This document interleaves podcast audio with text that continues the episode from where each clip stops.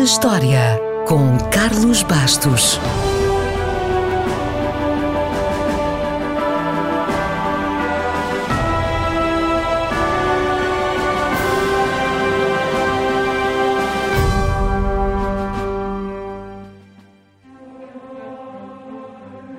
A 29 de junho de 1888, uma multidão entusiasmada reuniu-se em Londres, no Crystal Palace, para assistir a um concerto de música clássica.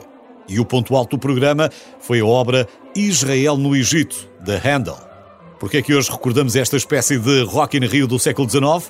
Porque a primeira gravação de música clássica foi feita nesse dia.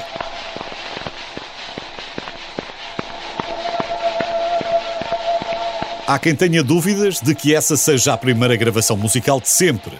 Mas uma coisa é certa: este foi o primeiro cilindro de cera que sobreviveu. E nisso, os peritos estão todos de acordo. É verdade que a invenção do fonógrafo, por Thomas Edison, foi o culminar de uma série de invenções que tentaram gravar de forma mecânica as vibrações sonoras. E temos de ser justos: a grande inovação do fonógrafo era a sua capacidade de também reproduzir os sons que gravava, abrindo novas possibilidades, nomeadamente a utilização comercial do som. Essa foi a grande inovação. Mas Edison não foi o primeiro a aparecer com a ideia. O primeiro foi Thomas Young. O seu vibroscópio foi a primeira geringonça que tentou captar as vibrações sonoras e já utilizava um cilindro para esse fim. Posteriormente, apareceu o fonoautógrafo, que utilizava um cone que na parte larga servia para captar o som e na parte estreita fazia vibrar uma membrana. Com a vibração da membrana, uma agulha gravava marcas num cilindro de estanho. Curiosamente, nesses primeiros tempos, os cientistas estavam mais preocupados com essas marcas, com esses primeiros gráficos de ondas sonoras que utilizavam para estudar a acústica, do que com a reprodução do som gravado propriamente dito. Estavam longe de pensar em qualquer fim comercial e ainda mais longe de verem o potencial que a indústria musical viria a ter.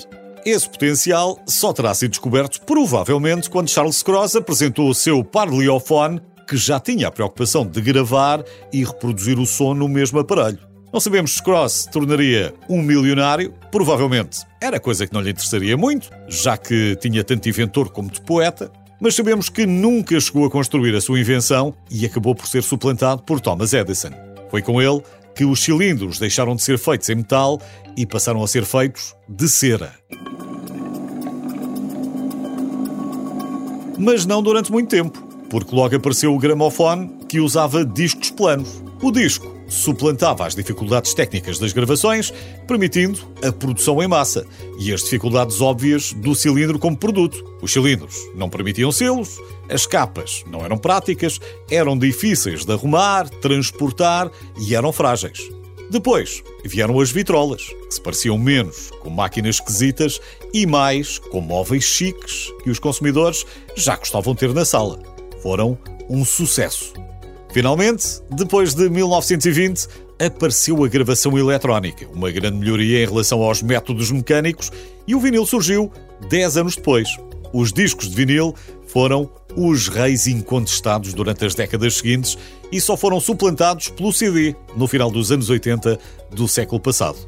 Depois, já se sabe, apareceu o digital. Mas isso é uma história para o outro dia.